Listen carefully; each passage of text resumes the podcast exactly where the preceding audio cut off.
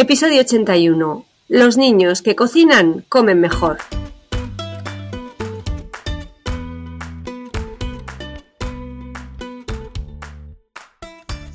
Bienvenidos a Los niños que cocinan comen mejor, el podcast de cocina y alimentación equilibrada de la red de escuelas de cocina Kitchen Academy, para padres y madres comprometidos con el poder que tiene aprender a cocinar para llevar una alimentación saludable. Cada semana te hablaremos de forma sencilla de los alimentos y sus nutrientes, de cómo combinarlos para hacerlos más atractivos y, cómo no, de cómo involucrar a los niños y niñas en la cocina del día a día, para que sean artífices de su propia alimentación.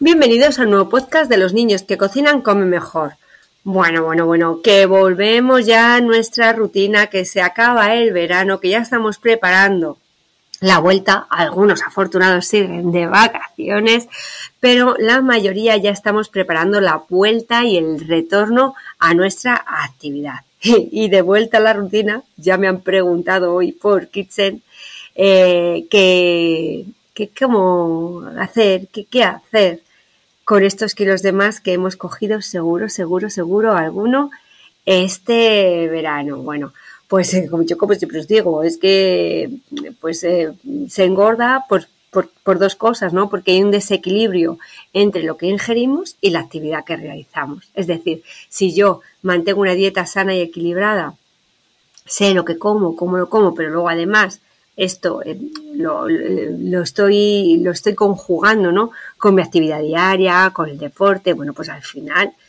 el, el, peso que tenemos sigue siendo el mismo, es decir, no cogemos esos kilos de más. Pero claro, en verano, entre que ya no comemos de forma equilibrada, porque muchas veces que comemos fuera de casa, que es verdad que los horarios ya no son los mismos, entonces también se produce un desequilibrio, que comemos cosas de más, pues eso, helados, refrescos, bueno, pues que es que es casi casi inevitable, ¿no? Pero como siempre os digo, lo que no podemos hacer es eliminar estos kilos con dietas milagrosas, ¿no? Ni nada de nada. Lo que buscamos otra vez es el equilibrio en nuestras comidas y actividad, deporte y andar y demás. Bueno, yo bicheando porque digo, bueno, voy a ver qué les puedo decir a, mis a, las personas ¿no? con las que hablo eh, habitual, con las mamis y papis de los niños, abuelos que vienen a recogerlos sobre esto, digo, bueno, pues eh, eh, os he hablado muchas veces de alimentación sana y equilibrada y no os iba a hablar otra vez de lo mismo. Es que me ha hecho mucha, mucha, mucha gracia un titular que, he visto que, que estaba en, ahora, en el diario perdón, en el diario El Mundo, un artículo que ha salido, que se titula, fijaros, las 10 preguntas sobre perder peso que los nutricionistas no quieren volver a escuchar. Es decir, les preguntamos siempre lo mismo y son errores o cosas que no deberían de escuchar. Por ejemplo, bueno, eh, importante, importante. Estos kilos de más, si los hemos cogido, hay que quitárnoslos. ¿eh? Recordar que luego poquito se quita pronto, pero si vamos acumulando, acumulando, vamos a poder llegar a tener sobrepeso u obesidad. Y eso sería una enfermedad.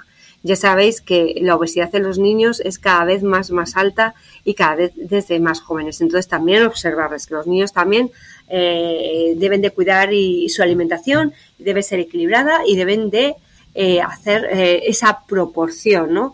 Eh, entre actividad física y alimentación. ¿Vale? Eh, ojo con ello porque la obesidad es un problema, un problema que hay que tener en cuenta.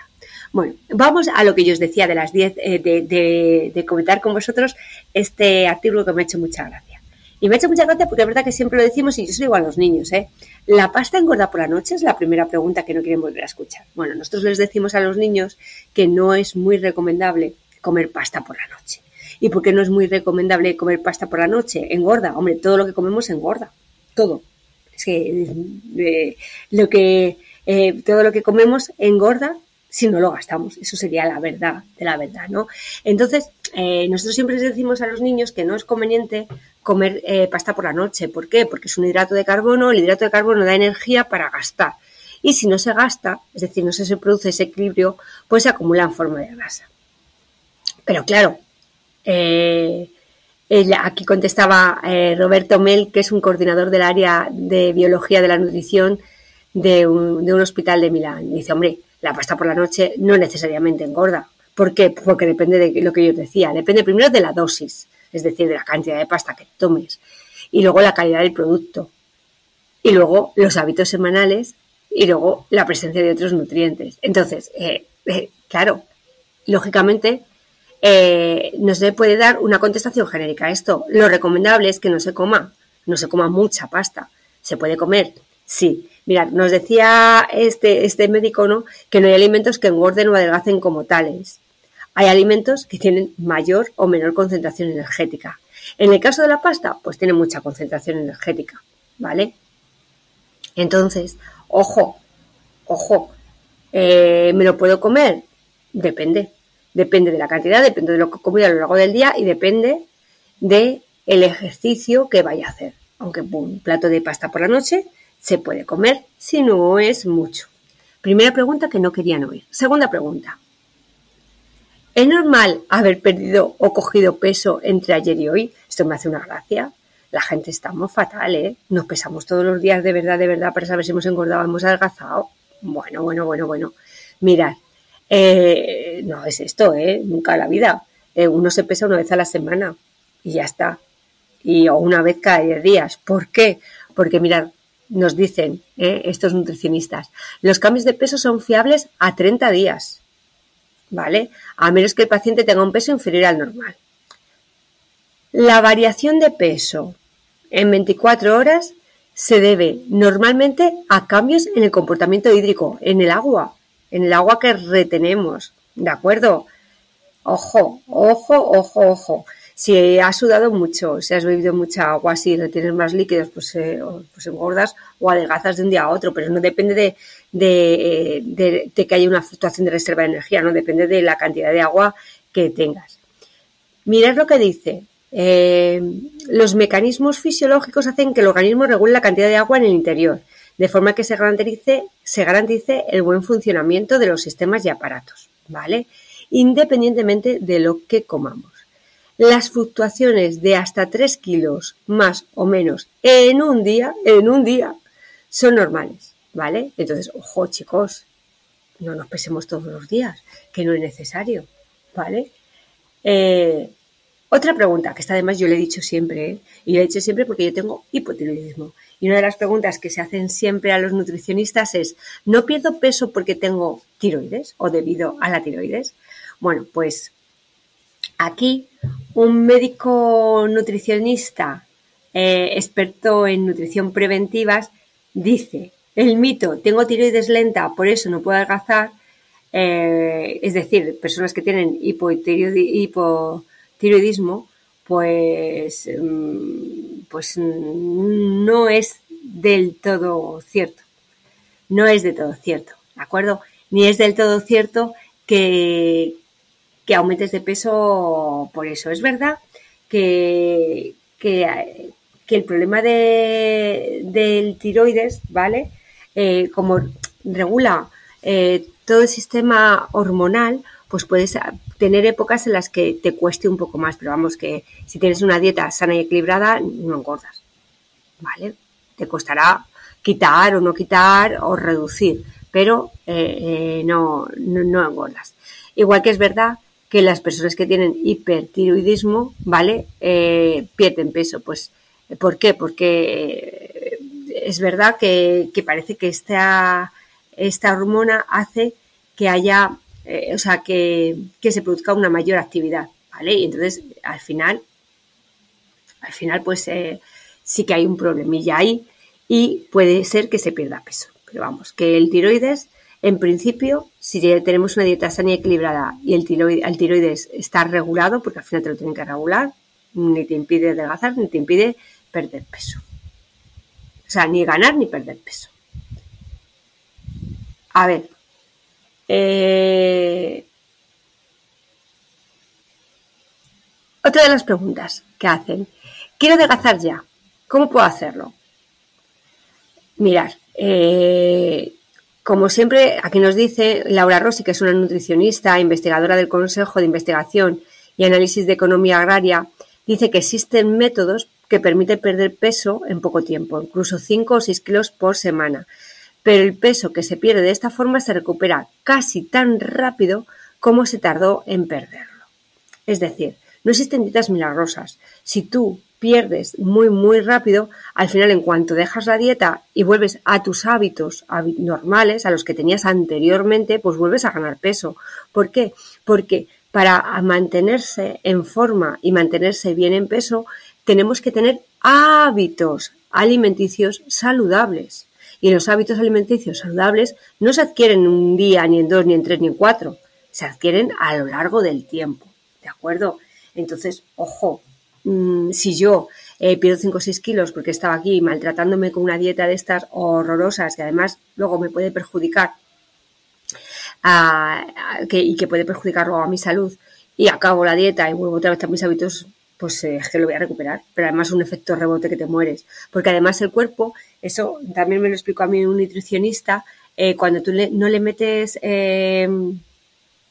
mucha, mucha alimentación, ¿no? Pues va tirando de sus reservas, pero va consumiendo lo justo porque dice, ojo, cuando se me acaben estas reservas no tengo más. Entonces vas perdiendo porque va tirando de tus reservas y tú no vas comiendo lo que tienes que comer. ¿Qué ocurre? Que cuando empiezas a meter alimento y dice, ojo, voy a guardar para cuando no haya. Y entonces empieza a guardar esa grasa de reserva. Y por eso dicen el efecto rebote, porque está guardando, guardando, guardando para cuando no haya. Eso también me lo explicaron así lo del efecto rebote y yo espero haberlo explicado más o menos como me dijeron. Otra cosa que, preguntan es que, que si eh, en una dieta se puede tomar bebidas alcohólicas o por qué no se pueden tomar bebidas alcohólicas eh, eh, cuando estamos tomando dietas. Pues mirar, porque tiene muchas calorías, ¿de acuerdo? O sea, por ejemplo, un vaso de vino tiene unas 140 kilocalorías, un vaso de cerveza 90, un vaso de, un alcohol que tenga unos 30 grados de alcohol, pues 120 calorías. Entonces, al final, además de que el alcohol no es bueno para la salud, es que encima nos estamos metiendo calorías al cuerpo gratuitas. Por eso no se deben de tomar bebidas alcohólicas eh, cuando se está tomando o se está haciendo una dieta, ¿vale? Y en general, en nuestra vida en general. Eh, otra de las cosas eh, que nos dicen es que para qué son buenas las espinacas. Es verdad que las espinacas dice que si se come eh, si se comen muchas espinacas al día podría haber riesgos para la, salud, ¿vale? Bueno, si te tomas dos platitos de espinacas no pasa nada, tampoco vas a comer muchísimas. Pero las espinacas son muy buenas porque tienen mucho hierro, ¿de acuerdo? Y, la verdad es que se absorben bastante, se absorben bastante bien. Entonces, ojo, eh, las espinacas, que lo pregunta muchísima gente, no sé por qué, porque está asociado más a la fuerza y demás, pero las espinacas lo que tienes es hierro, ¿vale? Como, como, como curiosidad, como curiosidad. Y, alguien pregunta siempre, siempre nos dice, porque tenemos que renunciar a todo lo bueno en una dieta, todo lo bueno engorda, todo lo bueno engorda. Pues es que es verdad. Dicen que todo lo bueno, todo, todo, bueno, eh, es que todo lo dulce es el primer sabor, ya sabéis que nuestras papilas gustativas detectan, pues eso nos encanta. Y el dulce, pues ya sabéis que tiene muchas calorías, calorías vacías. Parece que es verdad que todo lo que está sabroso y que está rico engorda, pero nosotros podemos hacer eh, platos sabrosos, o sea, sin renunciar al sabor. En Kitchen hemos conseguido eh, platos súper ricos y, muy, muy, muy equilibrados. Revisar las recetas que, que hay muchísimos, muchísimos, desde legumbres, eh, comer las legumbres en ensaladas, que están riquísimos, pescados en papillot, de verdad, con todo el aroma, con todas las verduritas, que se pueden hacer platos ricos, saludables y equilibrados. Así que bueno, no tenemos que renunciar a todo lo bueno, hay que aprender y hacer que las cosas que hagamos sean buenas y que sean sanas y equilibradas.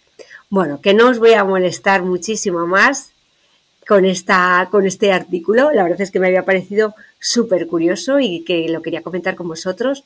Ya sabéis que cualquier duda, cualquier consulta que queréis hacer, que estamos en nuestras escuelas físicas en Madrid, en Alcobendas y en Las Rozas, por supuesto en Alcalá de Henares, que sabéis que hemos abierto hace nada, en julio, a mediados de julio hemos abierto, y que bueno, están allí Iván y Carlos esperando a que vayáis con los brazos abiertos con todas, ya sabéis, con todas las garantías de Kitchen Academy. En Getxo, en Getxo está Idoya. Idoya, hecho con la cuna, la cuna de la gastronomía en Bilbao. Chicos, no os lo podéis perder, ¿eh? que vuestros niños vayan a la kitchen, que allí que tenéis cultura, ¿eh? por lo menos aprovecharla y que también los niños hagan la cena, la comidita y os echen una gran mano.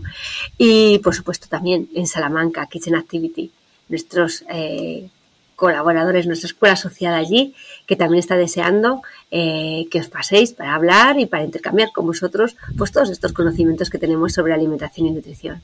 Os dejo seguir disfrutando de lo que queda del verano y hasta el próximo podcast.